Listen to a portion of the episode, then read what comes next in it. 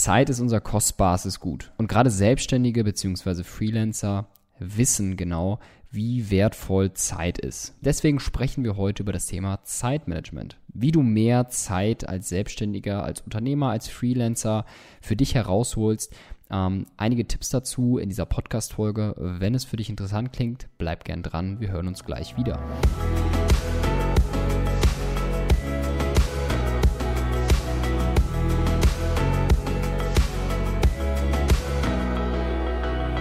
Willkommen zurück. Mein Name ist Philipp. Ich bin Foto- und Videograf als Freelancer. Habe in den letzten Jahren auch viele Projekte, teilweise auch parallel umgesetzt und habe immer wieder für mich gemerkt, wie wichtig Zeitmanagement ist, um gelassen und vor allem auch mit völliger Klarheit in, in den Alltag zu starten. Und vielleicht bist du ja auch ein Freelancer, der Zeit gegen Geld tauscht, also heißt sehr viel auf Stundenbasis arbeitet. Denn da wirst du natürlich immer mehr merken, umso mehr Störungen du in deinem Alltag hast, umso weniger du konzentriert arbeiten kannst, umso mehr Stress verursacht das und deswegen sprechen wir heute in der Podcast-Folge darüber. Außerdem will man natürlich auch mehr Zeit mit seinen Freunden, mit seiner Familie verbringen und weniger einfach mit Dingen, die einen aufhalten, mit Dingen, die einen überhaupt nicht weiterbringen.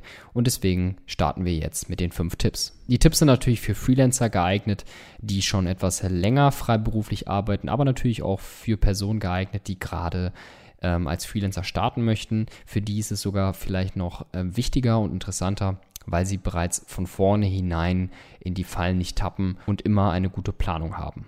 Im ersten Schritt würde ich dir empfehlen, einen Zeitplan zu erstellen. Viele Freelancer haben einen sehr flexiblen Zeitplan und der häufigste Fehler ist es, dass diese Freelancer diese Flexibilität komplett ausnutzen und als Ausrede verwenden, um noch weiter zu zögern. Das ist aber ein großes Problem, denn im Endeffekt zieht sich die Zeit, wenn du dich nicht selber limitierst und wenn du nicht einen eigenen Zeitplan erstellst. Der Zeitplan sollte also immer größer als der Alltagsstress sein. Also du solltest immer in dem Alltagsstress genau wissen, wo stehe ich gerade in meiner Planung und was sind die wichtigsten Aufgaben.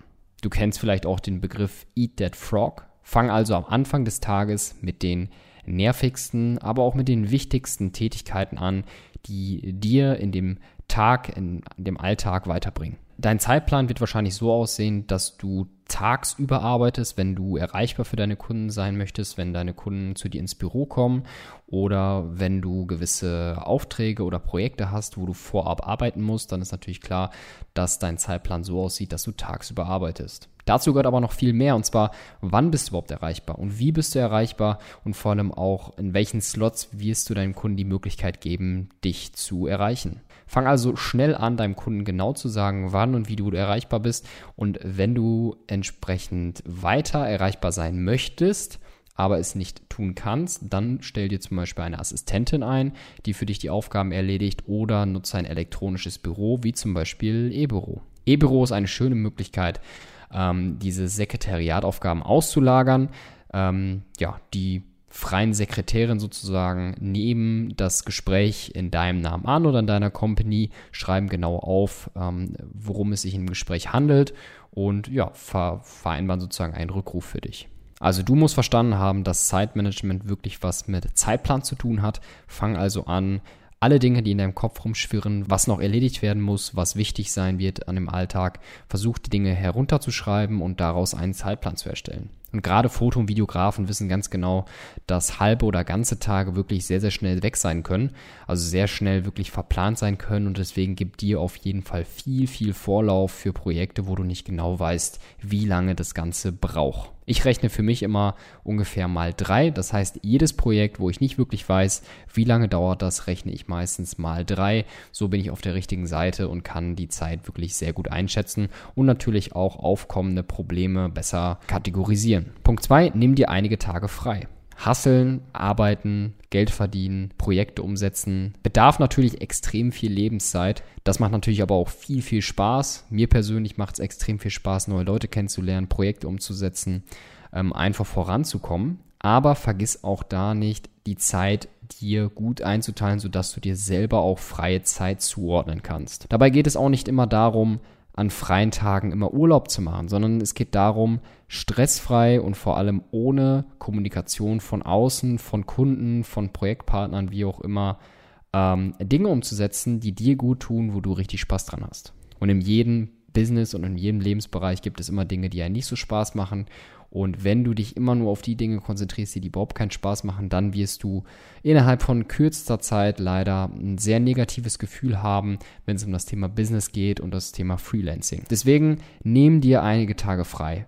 Blockier dir einige Tage, wo du genau weißt, dort sind vielleicht Events, dort sind vielleicht Geburtstage oder andere Dinge, wo du gerne einfach mal einige Tage für dich sein möchtest, wo du vielleicht einige Tage mal nicht diesen Alltagsstress hast und diesen Alltagsdruck. Das hilft dir, deine Work-Life-Balance zu erhöhen und wird das Thema Zeitmanagement erheblich verbessern, weil du einfach mit einem anderen Drive reingehst, wenn du mal wieder etwas erholter bist.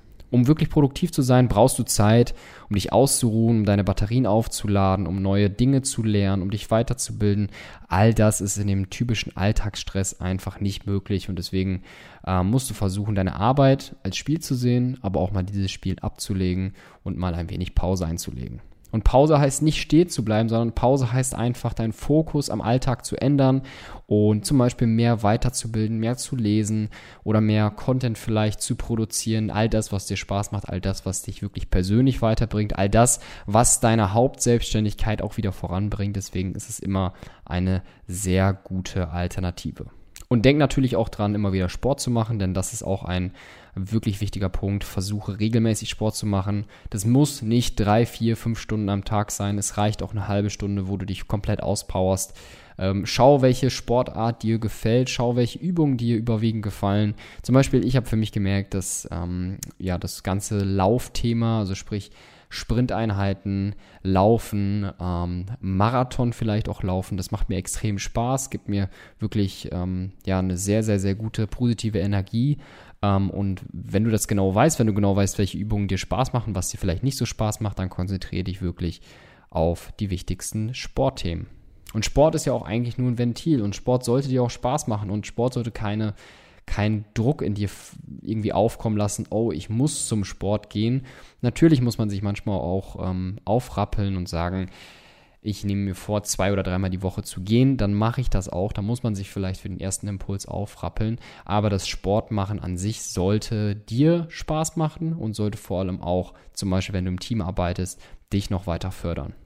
Wenn du zum Beispiel Deadlines hast als Freelancer, die sehr, sehr eng sind und du zum Beispiel wieder Überstunden machen musst, um die Dinge zu erledigen, die noch offen sind. Dann versuche dir projektseitig vielleicht aber auch einen Partner ranzuholen oder einen, ähm, ja, vielleicht auch ein freier Mitarbeiter oder vielleicht sogar ein Angestellter, sofern er dir wirklich sehr, sehr viel Mehrwert liefert und es einfach im Verhältnis steht.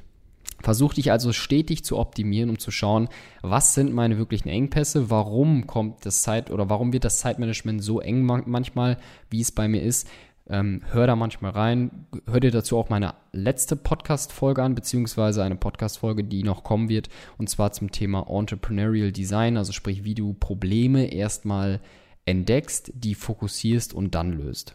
Schau auf jeden Fall auf meinem Blog vorbei, foto-video-podcast.de. Abonniere auch diesen, abonniere gerne auch meinen Spotify oder ähm, iTunes-Account. Dort kommen jeden Mittwoch um 10 Uhr eine neue Podcast-Folge heraus. Dritter Tipp ist, arbeite es heraus und schreib es auf. Und zwar mit Hilfe eines Timetable-Tagebuchs.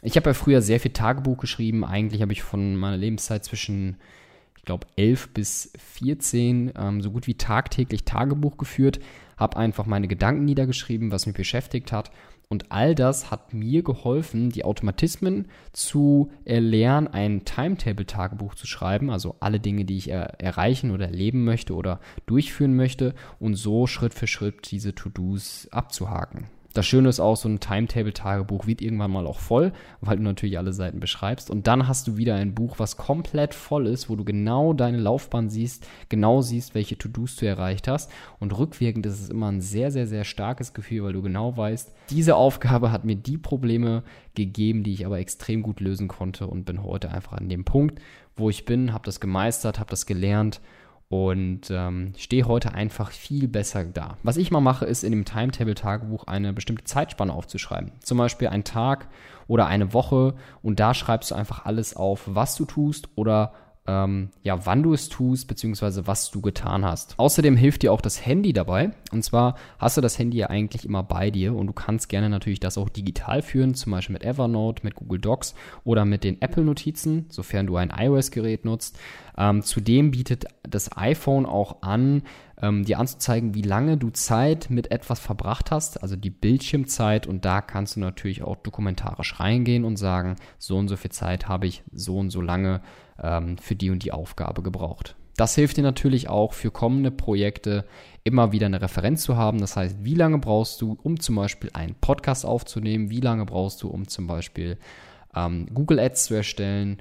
Ähm, zu schreiben, wie lange brauchst du, um zum Beispiel ein einminütiges Video zu schneiden und so weiter und so fort. Das sind alles Referenzen, die dir weiterhelfen und die dir wiederum mehr Zeit bescheren werden. Und der vierte Punkt ist, vergiss nicht, dass du für deine Zeit alleine verantwortlich bist. Wenn du wirklich super produktiv bist oder auch mal an bestimmten Zeiten super produktiv bist, zuverlässig bist, dann hast du natürlich oftmals auch den mehr oder weniger den Nachteil, dass deine Kunden ähm, sich komplett auf dich verlassen. Und wenn du mal nicht den Drive hast, wenn du mal nicht die Power und Energie hast, dann wird das wirklich zu einem ordentlich großen Problem. Und da kommst du auch an den Punkt, dass du auch offen sagen musst, dass du zum Beispiel die Aufgabe aktuell nicht annehmen kannst, das Projekt nicht annehmen kannst, oder du holst dir einen Partner rein, der das Ganze für dich operativ durchführen kann und du zum Beispiel nur die Qualitätssicherung machst. Wichtig ist aber, dass du für die Zeit alleine verantwortlich bist und keinen anderen dafür verantwortlich machst. Wenn du nicht kannst, musst du evaluieren, kann ich das wirklich nicht oder ist gerade ein anderer Grund vielleicht im Vordergrund, warum ähm, warum ich nicht kann. Vergiss nicht, dass du die Zeit selber einteilen musst und ein Timetable zum Beispiel führen musst und einfach selber schauen musst, wann mache ich was, wie lange brauche ich für gewisse Themen. Und ja, natürlich, wenn dein Kunde mal wieder sehr schnell danach fragt und sehr schnell wieder was von dir haben möchte, ähm, vielleicht weil es auch ein Notfall ist und du gerade aktuell nicht zu greifen bist, ja, dann ist es ein Notfall und du musst natürlich für den Kunden noch da sein. Das musst du immer für dich evaluieren. Aber wenn du aktuell wirklich keine Kapazitäten hast, kommt vielleicht ein externer Mitarbeiter für dich in Frage oder vielleicht eine Outsourcing-Plattform für andere Freelancer oder kannst du dem Kunden gerade in dem Moment wirklich nicht helfen und du musst natürlich immer nach deinem besten Gewissen Dinge entscheiden. Und wenn du gerade merkst, ich kann dir aktuell nicht helfen, weil die Kapazitäten nicht da sind, dann ist es auch vollkommen in Ordnung. Du musst aber wirklich offen und vor allem auch transparent damit umgehen. Und der letzte Punkt ist auch mal Nein zu sagen. Nein zu Möglichkeiten, Nein zu Projekten, Aufträgen, die du gegebenenfalls annehmen könntest. Einfach Nein zu Dingen, wo du erstmal kein gutes Gefühl bei hast, um dich vielleicht auch dazu ähm, ja, motivieren müsstest. Ich habe dazu auch eine komplette Podcast-Folge mal gemacht, warum der Fokus ein Schlüssel zum Erfolg ist. Da ist auch wirklich ganz oft das Ding, dass du auch Nein sagen musst, weil du einfach mit dem Projekt oder mit dem Auftrag einfach mehr oder weniger nicht weiterkommst. Und das ist eben auch der größte Vorteil eines Freelancers beziehungsweise eines freiberuflichen Lebensstils, weil dir niemand sagen kann, was du tun sollst oder was du lassen sollst. Zumindest halt nicht so wie bei einem Angestelltenverhältnis weil du bist der eigene Chef und du kannst natürlich auch entscheiden, welche Aufträge und was du machen willst und was eben nicht. Du bist alleine dafür verantwortlich und wenn du merkst, ein Kunde ist vielleicht zu zeitintensiv und die Zusammenarbeit passt vielleicht nicht, dann kannst du natürlich das weiter herunterschrauben oder andere Möglichkeiten in Betracht ziehen, wie zum Beispiel einem anderen Freelancer abgeben, outsourcen, einen Mitarbeiter einstellen etc. Für jedes Problem gibt es eine Lösung. Du musst aber darauf achten, dass du deine Probleme bzw. die Zeitmanagement-Probleme ähm, ja erstmal lokalisierst, dir anschaust, herunterschreibst und dann genau merkst, wo ist eigentlich genau das Problem. Und ja, Zeitmanagement hat viel mit Planung und Vorhersage zu tun und mit regelmäßigen Anschauen deiner Punkte. Ähm, daher solltest du deinen Blick dahingehend wirklich schärfen, weil das der wichtigste Teil in deinem Zeitmanagement eigentlich ist und weil du der wichtigste Teil von deinem Zeitmanagement bist. Das war's zum Thema Zeitmanagement. Einige Impulse, die ich dir hier geben wollte. Ich hoffe, dir hat's gefallen. Ich hoffe, du konntest einiges davon mitnehmen? Falls ja, würde ich mich sehr über eine Bewertung freuen, entweder auf iTunes oder auf Spotify. Schreib mir gerne auch eine kurze Mail an podcast.posmic-media.de. Gerne werde ich deine Frage vorlesen, deine Bewertung, wie auch immer. Wenn du auch die aktuelle Folge zum Beispiel bei iTunes hörst oder über Spotify, kannst du natürlich gerne auch das als Screenshot aufnehmen, auf Instagram posten, mich markieren. Das freut mich sehr und das wird den Podcast natürlich auch immer ein Stückchen weiter ähm, wachsen lassen. Vielen Dank fürs Zuhören. Ich wünsche dir einen grandiosen Tag. Mein Name ist Philipp. Ich bin raus. Ciao.